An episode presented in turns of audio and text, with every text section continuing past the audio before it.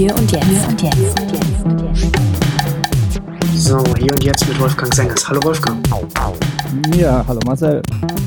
Wir wollen heute mal so die erste Ausgabe von dem, was man nennt, intern so ein bisschen ein Neumusikradio machen, also ein bisschen über das neue Musikbusiness reden. Ist so ein bisschen so eine Fortsetzung von dem, was wir zusammen auf neumusik.com gemacht haben, da, da noch äh, in, in geschriebener Form, aus zeitlichen Gründen so ein bisschen eingeschlafen. Aber nach wie vor, du bist ja sowieso professionell in der Musikbranche unterwegs. Ich ja. verfolge das ja äh, Interesse halber äh, als, als Beobachter, so ein bisschen von, von außen, bin ja jetzt nicht so in der, in der Branche drin, aber begleitet die professionell jetzt auch schon seit vielen, vielen Jahren. Und wir wollen das jetzt mal so in der, der, der Branche entsprechend in Audioform machen, wenn ich das mal so, so sagen darf. Und da wollen wir heute, wollen wir heute in der ersten Ausgabe so äh, mal über grundsätzlich ein bisschen über den Streaming-Dienst, äh, äh über den Streaming-Markt sprechen ähm, in dem ja in den letzten Jahren auch einiges passiert ist. Äh, Streaming sind ja jetzt auch sehr, zum Teil schon sehr groß geworden. Aber der Markt äh, befindet sich nach wie vor in, in äh, na, also er hat, er hat keinen, ist nicht in einem stabilen Zustand, sage ich mal. Da passiert einiges.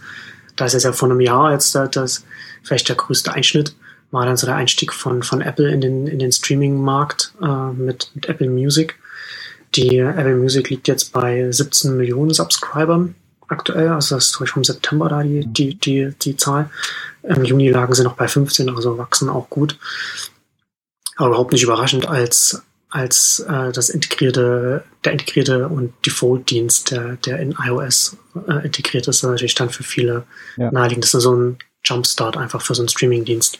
Da so, so, so ein, um da, um da zu wachsen. Im Vergleich dazu Spotify, das ja schon ein bisschen älter ist, hat 40 Millionen äh, bezahlende Abonnenten und hat, wenn man alle, wenn man auch die mit dazu zählt, die den werbefinanzierten Teil von Spotify nutzen, das sind dann 100 Millionen. Also ich glaube, das ist, weil ich überlege gerade, ich glaube, das ist äh, 100 Millionen, nee, 100 Millionen insgesamt, ne? Glaube, wenn das, also wenn man die bezahlende und nicht bezahlende zusammenrechnet, habe ich jetzt, weiß ich jetzt gar nicht, habe ich gar nicht nochmal geschaut. Also so, so ist das so, also so Größenordnung ungefähr. Apple Music äh, wächst auf, ist auf jeden Fall noch wesentlich kleiner als Spotify wächst, aber sehr schnell. Einfach aufgrund der Tatsache, dass es, dass es von Apple kommt und da einfach den Push da, da bekommen kann. Und der letzte dritte im Bunde, wir hatten im Vorfeld jetzt schon darüber gesprochen, werde ich jetzt nur auch noch, noch kurz, noch kurz erwähnen, ist der, ist, ist dieser aus Frankreich, der, äh, ein der, vielleicht so der letzte große Streaming-Dienst, ähm, ich weiß, Rhapsody, weiß gar nicht, wie groß, wie groß die sind, aber, aber dieser war, glaube ich, schon. Rhapsody ist ja eher so ein so S-Markt äh, gewesen, ne? Mm, ja. Oder ist es nach wie vor? Also ist ja so, ja, hat er dann genau Napster auch übernommen und so, was damals noch so als Streamingdienst mal neu auferstanden war. Ähm, ja, also dieser ist im September von Access Industries übernommen worden, beziehungsweise sie haben da die Kontrolle da äh, übernommen, nachdem das von den französischen Behörden abgesegnet wurde. Access Industries ein Konglomerat, die haben vorher auch Warner Music Group da übernommen oder die Kontrolle da übernommen und sind auch ein großer Investor in zum Beispiel Songkick und Shazam. Also finde ich, bin ich auch gespannt, was die da so aufbauen. Scheint mir das ein bisschen so der Versuch zu sein, so eine neue Art von, von Musikriese aufzubauen. Also jetzt so, so nach, mhm. nach dem Label in der, in der Streaming-Welt. Und da, äh, ja. Also so, das ist ungefähr so der aktuelle, aktuelle Stand, zumindest bei den ganz Großen im Streaming-Markt. Ja, wobei ich da aber auch ähm, ja zum Beispiel äh, Tidal nicht unbedingt rauslassen würde, auch wenn die ähm, auf jeden Fall ähm, seit geraumer Zeit schon Schwierigkeiten haben. Äh, trotzdem halte ich die doch für ähm, relativ wichtig auf dem Markt noch. Ähm, gerade bei den Themen, die wir gleich noch ansprechen werden, was dann die Exclusives anbelangt, und ähm, die ja, sind aber von den Abonnenten her, also es ist relativ klein. Ne? Ich habe irgendwas mal gezählt, ja. irgendwann eine einstellige Million, sagen wir so drei Millionen, fünf Millionen oder so was. Also relativ wenig. Äh, sehr gering. Und ähm, dann natürlich jetzt äh, äh, ganz neu dabei und auch ähm, mit äh, äh ziemlichem Potenzial ähm, Amazon. Ja. Klar. Genau, da habe ich auf äh, Early Moves, dass ich für Exciting Commerce mal da auch ausführlich drüber geschrieben habe, so ein bisschen so über die, die Preisstrategie da äh, geschrieben. Also ganz interessant, weil sie haben also verschiedene äh, Pläne da eingeführt. Also das Interessanteste vielleicht, sie haben so, so einen Echo-Plan, also Echo und äh, die, die, die Alexa Voice-Plattform von, von Amazon, die kommt jetzt auch am 26. Oktober, also jetzt mhm. in ein paar Tagen nach, nach Deutschland. Also kann man sich dann auch die, die Echo-Devices dann kaufen, die Speaker, die man sich dann in die Wohnung stellen kann und dann mit dem, mit dem Voice-Assistenten, mit Alexa dann da kommunizieren kann. Und da gibt es jetzt bei, bei, den, bei, den neuen, bei den neuen Musikangeboten von, von Amazon gibt es auch einen Echo-Plan. Das heißt, man kauft dann für, jetzt ich glaube, 5 Dollar waren es oder 4 Dollar. Jetzt habe ich die genaue Zahl nicht im Kopf. Muss ich mal kurz, muss ich mal gucken. Ähm, also für einen, relativ, für einen relativ geringen mm, Preis pro Monat bekommt man da den Zugriff auf den klassischen großen Katalog, der, wo die ganzen Sachen der Majors drin sind, also diese 20 Millionen. Das ist natürlich nicht immer alles von, von äh, Streamingdienst zu Streamingdienst gleich, aber das ist so diese, ne, also diese ganzen Hits der letzten zehn Jahre, sowas. Das ist, das, das bekommt man dann, da bekommt man den Zugriff für diesen relativ geringen Preis, jetzt habe ich es hier nochmal aufgemacht, äh, 3,99, also für 4 Dollar. Aber eben auf ein einzelnes Device beschränkt, also ein, ein Echo. Das, das heißt, man kann das dann, man hat das dann sozusagen nur in einem Raum, und zwar in dem Raum, in dem das, in dem das Gerät steht. Man kann es nicht auf dem Smartphone mitnehmen und so weiter. Also klar, das haben halt die Labels. Ansonsten würden die Labels auch so einen Preis auch gar nicht, gar nicht zulassen. Habe ich auch darüber nochmal geschrieben, das ist etwas, was man, glaube ich, nach wie vor immer noch was ich überraschend finde, aber nach wie vor oft übersehen wird, ist, dass natürlich die Major-Labels die Preise bestimmen. Die legen fest, wie der Streaming-Markt auszusehen hat.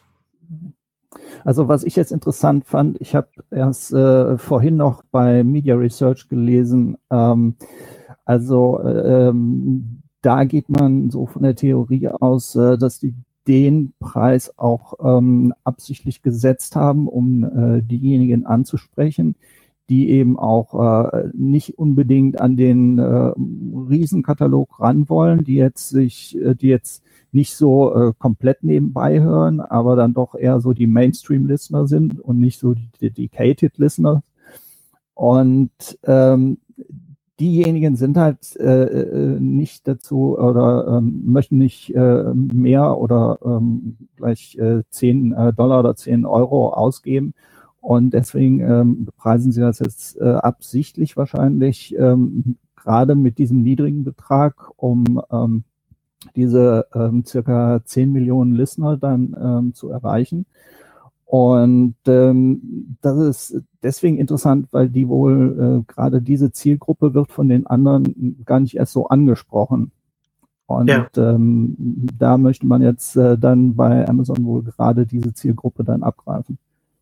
Ja, genau. Also, aber das ist ja letzten Endes auch ähm, im Vorfeld äh, des Launches von Apple Music letztes Jahr gab es ja auch einige Gerüchte. Das hat sich ja relativ äh, lange auch verzögert, bis, bis das gestartet ist, weil ja. Apple auch mit den, mit den Labels verhandelt hat und einen niedrigeren Betrag wollte. Und das hängt ja mhm. alles auch damit zusammen, dass man, es gibt ja, es gibt da ja auch Untersuchungen, es ist ja nachgewiesen, dass jetzt der durchschnittliche, was, was im Schnitt ausgegeben wurde früher für Musik, als man noch noch Platten oder, oder dann später CDs gekauft hat, lag in den USA ungefähr so bei zwischen 60 und 70 Dollar im, im Jahr. Mhm. Also sehr viel niedriger als bei den 120 US-Dollar, die man heute für einmal Spotify oder Apple Music und so weiter bezahlt.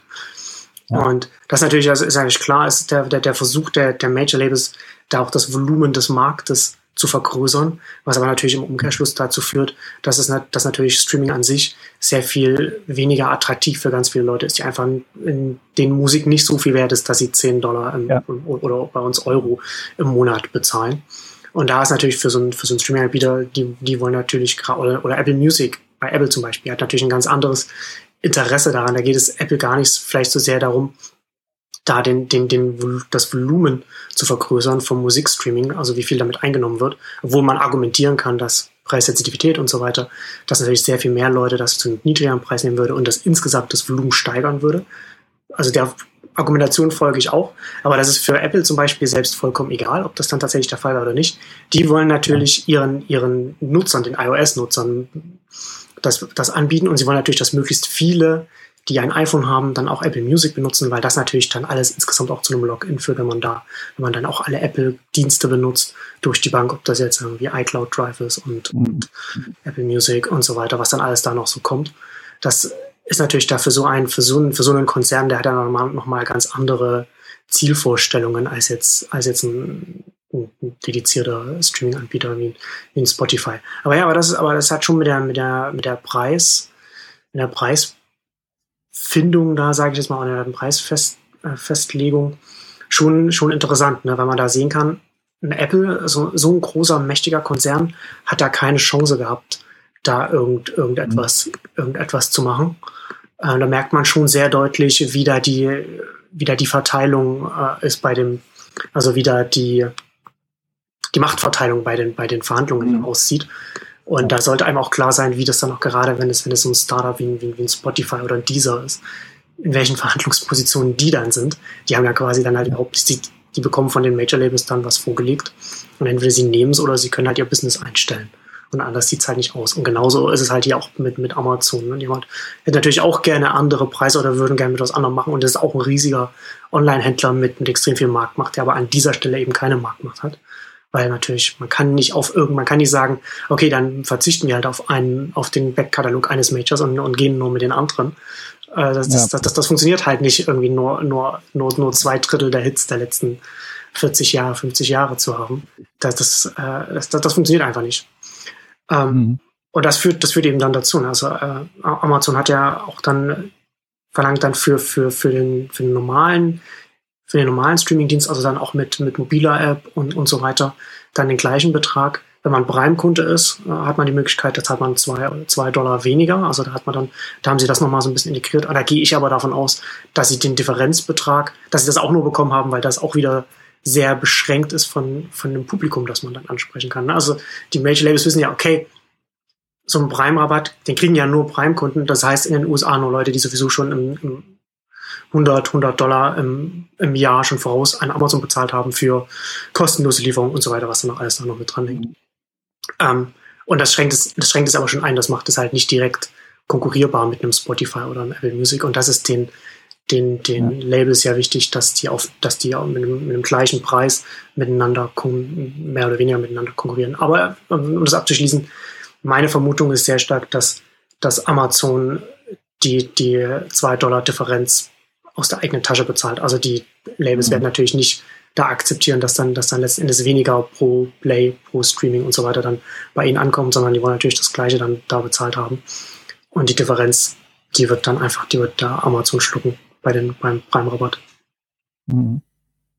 Aber ich finde es auch ähm, sehr interessant, wie viel ähm, ja, Momentum jetzt äh, seit dem letzten Jahr äh, in den Streaming-Markt gekommen ist, äh, eben seit Apple eingestiegen ist, weil die haben ja auch äh, nicht zuletzt dazu beigetragen, äh, dass sich die Kundenzahl bei Spotify dann dementsprechend auch erhöht hat.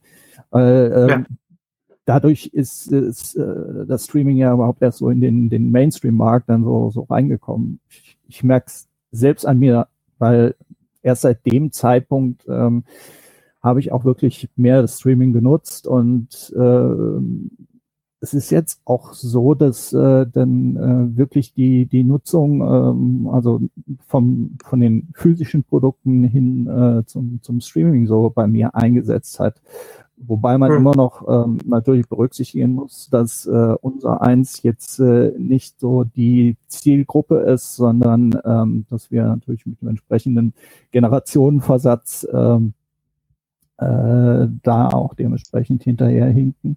Ich sehe ja bei dir im ähm, Hintergrund, dass du wesentlich mehr als 120 Euro im, im Jahr für, für Musik ausgegeben ja, hast mit deinem Plattenregal. Ja, und äh, also das, das fand ich äh, sehr interessant. Ich habe auch äh, während der Zeit dann so die, die Entwicklung von, von Apple Music und äh, Tidal und Spotify dann so mitverfolgt und dementsprechend ähm, hat sich auch so meine Präferenz zwischen den Diensten immer etwas äh, verschoben. Ähm, das, was jetzt so den Durchschnittshörer gar nicht so interessiert. Das heißt, äh, Hyper-Qualität, äh, das war das, was mich sehr interessiert hat. Deswegen war ich auch ähm, von, von Title angetan und habe da einiges an äh, schlechten, äh, äh, schlechter Benutzerführung dann in Kauf genommen. Hm. Bei Apple Music waren es andere Sachen, äh, wie zum Beispiel die Artist Radios, die aber jetzt mittlerweile so gut wie verschwunden sind. Die, äh, die fand ich sehr gut und das hat eben jetzt zur Folge gehabt, dass ich mehr und mehr in Richtung Spotify gerutscht bin. Und äh, gerade ähm, diese Sachen, die jetzt ähm, zur ja, Music Discovery, zur Entdeckung von neuer Musik, dann eben auch jetzt immer wieder bei Spotify dann äh, neu eingeführt wurden. Ob das jetzt ähm, die letzten Neuerscheinungen sind oder ob das äh, die wöchentliche ähm, private List ist, äh, die einem da präsentiert wird oder jetzt ähm, ganz neu diese automatisch generierten Playlists dann. Hm. Und äh, äh das ist jetzt was, also weshalb ich eigentlich die ganze Zeit jetzt bei Spotify hänge. Ja, ich habe ich hab auch, äh, bin, vorher Spotify-Nutzer gewesen, habe dann so, äh, als Apple Music dann rausgekommen ist, habe ich es getestet. Hat mir auch die drei ersten drei Monate kostenfrei und dann so ein bisschen darüber hinaus ein bisschen probiert. Und bin ja jetzt auch wieder bei Spotify gelandet, weil ich finde, dass man zumindest beim aktuellen Stand der Dinge sehr gut sehen kann, wo der Unterschied liegt, wenn, wenn ein großer Konzern, selbst wenn es ein Konzern ist, der sehr auf UI und UX achtet und so weiter, wenn der einen Streamingdienst herausbringt oder wenn der Streamingdienst von einem, von einem Unternehmen kommt, das nur das macht. Also sich nur, dass das alles mhm. ringsrum um, um, Musik aufgestellt ist und das macht. Da finde ich, hab ich, hat man schon nochmal einen Unterschied gemerkt. Man merkt das jetzt halt schon sehr deutlich in der Qualität der, des Discover Wiki Playlist, was du ja schon angesprochen hast, was im Deutschen dein Mix der Woche heißt, was äh, schon qualitativ sehr, sehr, also finde ich für, für, für mein, für das, was ich mir da vorstelle, sehr, sehr gut ist, dass man da Musik entdeck, ja. entdecken kann. Und das ist natürlich dann auch etwas, Spotify hat vor, vor ein paar Jahren der Econest übernommen und das läuft da genau rein. Also Econest war, war ein Anbieter von Metadaten, der sehr, sehr viele Metadaten aufgebaut hat, Beziehungen zu Tracks untereinander und uns und, und Künstlern, sodass man da so ein bisschen eine automatisierte Hierarchie, sage ich mal, aufbauen kann. Also sehr viele Metadaten der Musik. War, war, war ja damals auch ein Dienstleister für, für, für alle anderen, also für dieser Audio, die es mittlerweile nicht mehr gibt und Rapsy und, und so weiter. Und alle, alle haben das genutzt äh, im, Backend die API von Econest, um ihre automatisierten Radiostationen damit, damit zu betreiben. Und das war ja dann auch natürlich dann, äh, haben natürlich auch alle dann nach, verzweifelt nach Alternativen gesucht, als Spotify das übernommen hat, auch wenn natürlich Econest gesagt hat, ja, man, kann man natürlich weiter, weiter benutzen, aber man will natürlich nicht dann die eigenen Nutzungsdaten dann in, in, in den Dienst reinlaufen lassen, der, der, dem, der dem Konkurrenten gehört. Auf jeden Fall, das hat natürlich dann auch nochmal, glaube ich, maßgeblich dem bei, dazu beigetragen, dass jetzt äh, dieses, dieses Discover Weekly jetzt auch, auch so gut ist. Und weil natürlich mhm. dann auch da die Metadaten dann da auch im Hintergrund noch sind. Ähm, ich finde es auch, ich finde auch interessant, was da, wenn man sich dann so ein bisschen, ein bisschen darüber liest, äh, wie das dann auch konkret, wie das dann auch konkret so funktioniert, so dieses, wie äh, automatisiert so ein Discover Weekly, so ein dein Mix der Woche erstellt wird. Ist ja nicht einfach nur, dass da, dass da ein dass dann ein Algorithmus im Hintergrund läuft, der, der sich anschaut, was du, was du so anhörst, was du so deiner Sammlung hinzufügst und dann daraus etwas erstellt aus den, aus den Metadaten, die da in dem Katalog liegen, sondern es ist ja tatsächlich so, dass dann, dass dieses, dieses System dann auch noch schaut, was anderen Nutzer, die die gleiche Musik hören, was die in, in ihre Playlists reintun oder wo, wo, wo der Song, den, den du gut findest oder den du oft anhörst, in welchen Playlists der drin ist, wo dann noch andere Musik drin ist und ob das dann für dich interessant ist. Also es wird halt dieses, wird halt das Ganze, alles, was, was die Nutzer da auf Spotify machen, und Playlists sind ja schon immer sehr stark, wird da als Feedback-Schleife gen quasi genutzt, als, als Signal noch von den Leuten, die das anhören, um dann daraus diese, diese sehr personalisierten äh, Empfehlungen nochmal herauszulesen. Und das ist schon, das finde ich schon sehr, sehr interessant, wie das, wie das da, wie dann da alles zusammenläuft. Ne? Also zum einen die Metadaten von der Musik selbst, wo die Künstler feiern und so weiter, und dann noch, dann noch das eigene äh, Hörverhalten und dann noch das Hörverhalten und Playlistverhalten von, von anderen Nutzern. Ähm, da kommt dann schon mittlerweile, merkt man das als, als Spotify-Nutzer schon, dass da qualitativ schon sehr, sehr gute Sachen dabei rauskommen. Und was natürlich dann auch noch mit reinspielt, so ein System wird natürlich besser, je mehr Nutzer es gibt. Ne? Also, also ein Spotify profitiert natürlich davon, dass es nicht nur 40 Millionen, was schon viel ist, 40 Millionen bezahlende Abonnenten, aber auch profitiert natürlich auch davon, was die ganzen Leute machen, die die, die äh, werbefinanzierte Variante benutzen, obwohl sie da natürlich da höchstwahrscheinlich da Verlust machen und das natürlich in erster Linie auch Werbung ist für den, für den Bezahldienst. Aber gleichzeitig läuft das natürlich auch nochmal in so ein, in so ein, in so eine Empfehlungsengine rein. Mhm. Ich glaube, so Discovery, sowas, das ist schon gerade so in einem, in einem, in einem Streaming-Markt, wo du dann wo du dann vor einem Dienst sitzt mit 20 Millionen Songs und sowas, das ist schon auch, auch äh, eine wichtige Aufgabe von, von, von, von so einem Dienst, dir dann auch Musik, die dir gefallen könnte, dir vorzuschlagen, die, die dir nahezubringen. Beziehungsweise glaube ich, dass wir jetzt schon langsam an einen Punkt kommen, wo die Discovery-Mechanismen von Spotify und auch Apple Music zum Teil schon so gut sind, dass das, glaube ich, die Kunden einfach erwarten würden. Also, also dass, ja. dass, dass ein, ein Streamingdienst, egal wie gut er ist, wenn er dann so etwas nicht mit drin hat, dass das dann schon für viele oder für immer mehr Leute ein Ausschlusskriterium wird. Mhm.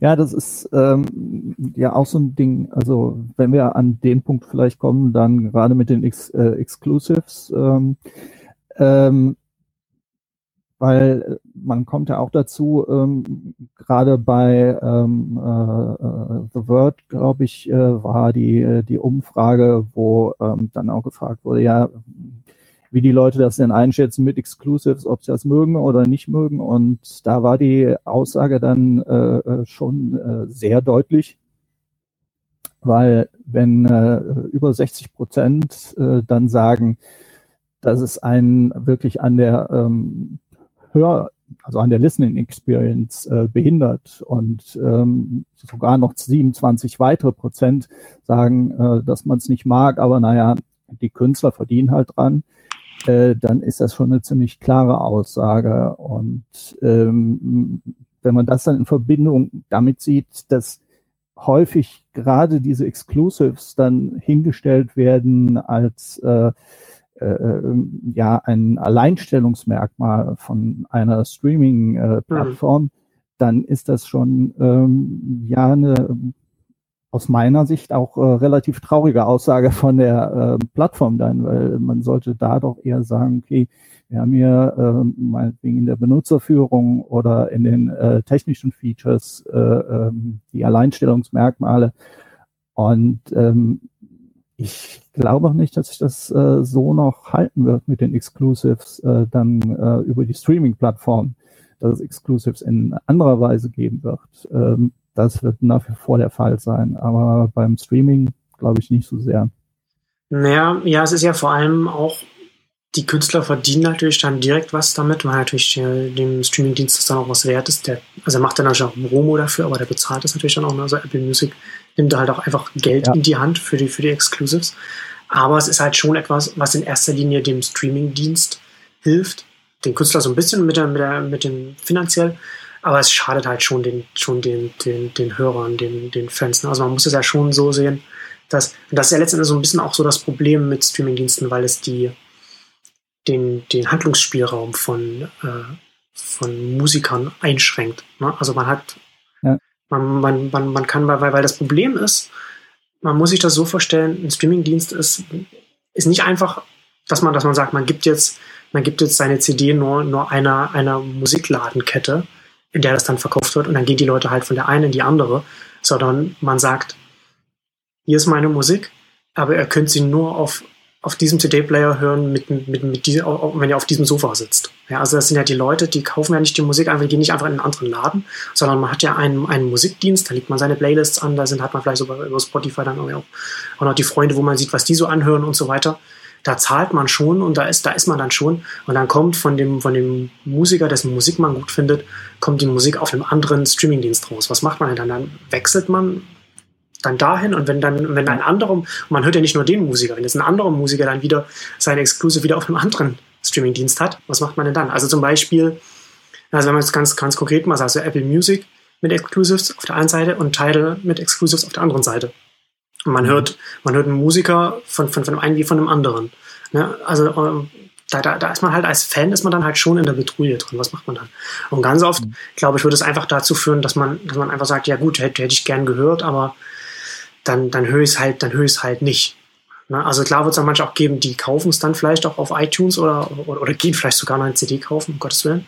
Aber äh, die, bei, bei den meisten, glaube ich, werden dann einfach dann einfach darauf verzichten. Also ich finde zum Beispiel, äh, Bob Lefsetz hatte äh, ähm, vor kurzem da auch noch darüber geschrieben, ähm, damit mit, mit dem mit dem letzten Album von Frank Ocean, das auch exclusive auf, ja. auf Apple Music war. Und er meinte, dass es, dass es auch den, dass es den Künstlern schadet in, in, in einer Zeit, der, der, wo alles verfügbar ist in der Vielfalt, weil man einfach, weil einfach die größte Herausforderung ist, überhaupt gehört zu werden, überhaupt wahrgenommen zu werden. Und wenn du dann dein Album rausbringst, die Presse schreibt darüber, du bist, du bist dann, du bist, du bist ja schon so ein Star wie, wie, wie Frank Ocean. Und dann hast du, dann bringst du es auf dem einen raus und, und dann, und dann läuft es da als Exclusive und bis es, bis das Album dann auf den anderen kommt, da, da sind, da sind, da sind deine, deine potenziellen Hörer und Fans schon wieder beim, beim nächsten Album, oder beim nächsten Musiker oder so. Ne? Also ein bisschen übertrieben, ein bisschen extrem dargestellt, aber es ist schon so ein bisschen so, dass man, dass, dass heute die, die Leute dürsten nicht nach Musik. Und das, das, dessen muss man sich halt schon bewusst sein bei dem, was man auch als Musiker dann als Strategie verfolgt. Ja. ja, und wenn man dann äh, auch noch sieht, was wir eben schon gesagt haben, dass ähm, gerade die Labels doch einen großen Einfluss haben auf die oder Einfluss haben möchten auf die äh, Streaming-Plattformen.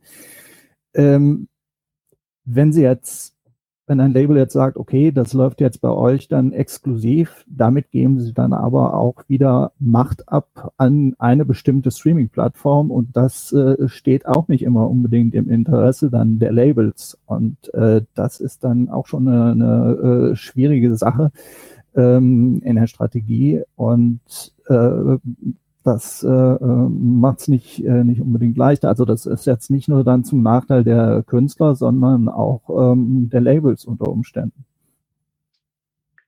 Ja, genau. Es gibt ja jetzt auch schon, sind ja schon, schon die ersten, wo Exclusives quasi nicht mehr, nicht mehr erlaubt sind. Ne? Also da hatten wir da so, ein, so eine Meldung, dass Universal das nicht mehr, ja. also zumindest Band, also nicht mehr weiß man nicht, ob das dann, wie, inwiefern das dann wirklich dann so durchgesetzt wird, aber da gibt es auf jeden Fall, wie du schon sagst, so intern gibt es auf jeden Fall Diskussionen und, und Bewegungen. Ja, ja. Und es ist ja auch äh, dann, äh, wenn man jetzt sagt, okay, das kommt jetzt äh, als Exclusive ähm, auf der Streaming-Plattform raus, dann äh, fährt man natürlich auch Verluste ein, wenn man jetzt sagen würde, okay, wie äh, bei Adele, dass äh, es als Exclusive zuerst nur in physischer Form rauskommt, da verdient natürlich das Label weitaus mehr dran. Und äh, von daher macht das mehr Sinn, nur da kommt man wiederum äh, in die Zwickmühle, weil irgendwo muss man jetzt den Übergang schaffen, ähm, dass der Schwerpunkt vom, vom physischen hingeht eben zum Streaming. Und äh, wie schafft man das, ähm, ohne dann äh, gleichzeitig aus äh, Labelsicht oder auch aus Künstlersicht ähm, äh, ähm, ja, die, die Einnahmen daran zu verlieren. Äh, das ähm, ist relativ schwierig, weil du kannst nicht irgendwie dann ähm, auch mal eben so eine, so eine Vorschau im, im Streaming machen, weil du müsstest ja irgendwas noch vor das Streaming schalten. Und äh, das, da könnte ich mir jetzt persönlich auch äh, äh, relativ wenig vorstellen, was man da machen kann. Hm. Ja, naja, das Problem der, der Branche insgesamt ist, das muss man halt auch mal so knallhart sagen, die Major-Labels haben über 10, 15 Jahre hinweg online einfach alles kaputt gemacht, was auch nur irgendeine Chance gehabt hätte, da einen mhm. innovativen Ansatz zu finden. Also ich rede jetzt nicht von den, von, von den illegalen Distributionssachen, von Falschhängen und so weiter, sondern ich rede von, von legitimen Musik-Startups, die einfach mit, mit, mit den Lizenzzahlungen in die Knie gezwungen wurden, die nie eine Chance hatten, an irgendeinen Punkt zu kommen, an dem sie profitabel werden, wo sie dann, wo man dann vielleicht auch sagen, wo man dann sagen würde, okay, wir schauen jetzt mal, was, was, was, man, was kann man geschäftsmodellseitig Innovatives noch so alles machen. Und das ist ja selbst ein Spotify, das jetzt so groß ist. Ich bin sehr gespannt, das, wird, das wird ja jetzt irgendwann mal an die Börse gehen müssen, weil den wird ja dann, mhm. die, die haben jetzt nochmal irgendwie so ein Convertible Debt oder sowas aufgenommen, also schon so äh, kein, kein Risikokapital, sondern sind, dann, sind jetzt schon über einen, schon über, über, weiß ich nicht, über Banken oder so sind, funktioniert das dann. Ähm, die werden halt irgendwann an die Börse gehen müssen. Und dann werden die natürlich sehr viel transparenter sein müssen. Das heißt, dass man wird dann nicht nur die Zahlen ja. Äh, sehen, die jetzt so per Leaks dann irgendwann mal rauskommen, wo man das ein bisschen so sieht, wie, wie die Auszahlung zu den Labels funktioniert, wie auch das Verhältnis zwischen Major Labels und Independence ist ja auch nochmal so, ein, mhm. so, so, so etwas. Und da wird man dann, glaube ich, dann schon auch nochmal sehen, so unter welchem Damoklesschwert auch selbst so ein großes Spotify auch nach wie vor hängt. Ne? Also was, was, was finanzseitig, was, was, was das einfach, was das Finanzielle angeht. Und das ist natürlich dann schon problematisch, weil letztendlich zum Beispiel ein Spotify schon groß und, und alt genug wäre, um sehr viel mehr auch zu experimentieren, um, um zu gucken, wie kann man, was kann man machen. Aber das passiert, das passiert da ja äh, dann in dem, in dem Fall dann auch nicht. Ähm, also da da gibt's schon, da ist schon echt, da ist sehr viel verlorene Zeit ins Land gegangen, sage ich jetzt mal. Ja. Und das ist schon sehr, sehr bedauerlich. Also hat, hat zum einen auch so als, als Nebeneffekt oder so eine, so eine, so eine sehr unschöne Folge einfach, dass Risikokapitalgeber, ich weiß nicht, ob es heute immer noch so ist, aber über viele Jahre hinweg haben alle Risikokapitalgeber gesagt, wir zahlen, wir, wir, wir machen, wir geben kein Geld Musik-Startups, weil das mhm. quasi einfach nur eine, eine Umschichtung des Geldes direkt an die Major-Labels ist. Egal was man, ja. egal was man da macht. Und das einfach dazu geführt, dass so online, obwohl, denn, obwohl nachweislich die Nachfrage eigentlich da ist von den Hörern, da einfach nicht so viel passiert ist, wie eigentlich hätte passieren müssen auf dem Markt. Äh, mehr Experimente, mehr gucken. Natürlich funktioniert ja nicht alles, geht dann wieder was unter, aber da hätte halt viel mehr Iteration stattgefunden und da wäre, wär, glaube ich, da, also würden, wir könnten heute schon sehr viel weiter sein. Ich bin vielleicht auch abschließend äh, dann auch, auch nochmal interessant, weil du hast ja schon gesagt, oder wir haben ja schon drüber gesprochen, äh, dass die Labels dann Exclusives gegenüber so ein bisschen zurecht also dass man zu Recht in der Branche so redet, was ist da jetzt so der richtige Ansatz und wollen wir das, wollen wir das vielleicht ganz, ganz verbieten. So der nächste Schritt merken wir jetzt ja auch schon, äh, bei, bei Apple gibt es den Apple Music Connect heißt es da, glaube ich, wo die, wo die äh, Musiker dann auch nochmal Kontakt mit den, mit den ähm, aufnehmen können, mit den Hörern. Bei Amazon gibt es Side by Sides nennt sich das, glaube ich, wo dann auch, wo die auch nochmal zu der Musik, die, die Musiker nochmal quasi einen Kommentar oder sowas noch dazu aufnehmen können, wenn sie noch was sagen wollen. Also dann auch sehr audiogetrieben, was ich auch äh, sehr, sehr naheliegend finde. Und natürlich dann auch, ne, wenn du das schon sagst, mit, mit einem Echo-Speaker und so weiter. Ne, dann kann man sich das auch darüber anhören. Und das ist natürlich in Audioform nochmal noch mal was ganz anderes.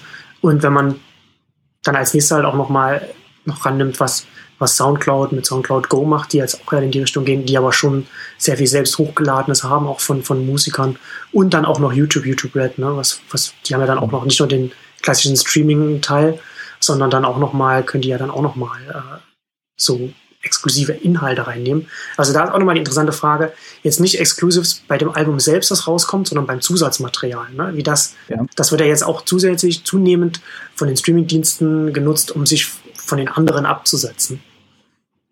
Ja, ähm, also da hätte ich auch äh, eigentlich von äh, SoundCloud erwartet, dass man da noch mehr in eine experimentelle Richtung geht und äh, stattdessen ist das jetzt so ein bisschen abgedriftet dein, ähm, dadurch, dass jetzt äh, äh, Apple und Spotify sich die entsprechenden äh, Lizenzen beziehungsweise die äh, Partnerschaft da mit ins Boot geholt haben, dass jetzt auch demnächst dann ähm, oder in Kürze ist das, glaube ich, sogar, ähm, äh, ja, Remixes dann auch ähm, hm. reinkommen in die äh, Streaming-Dienste und ja. ähm, da muss man auch äh, sehen, wie viel dann an äh, Kunden äh, bei SoundCloud dann verloren geht.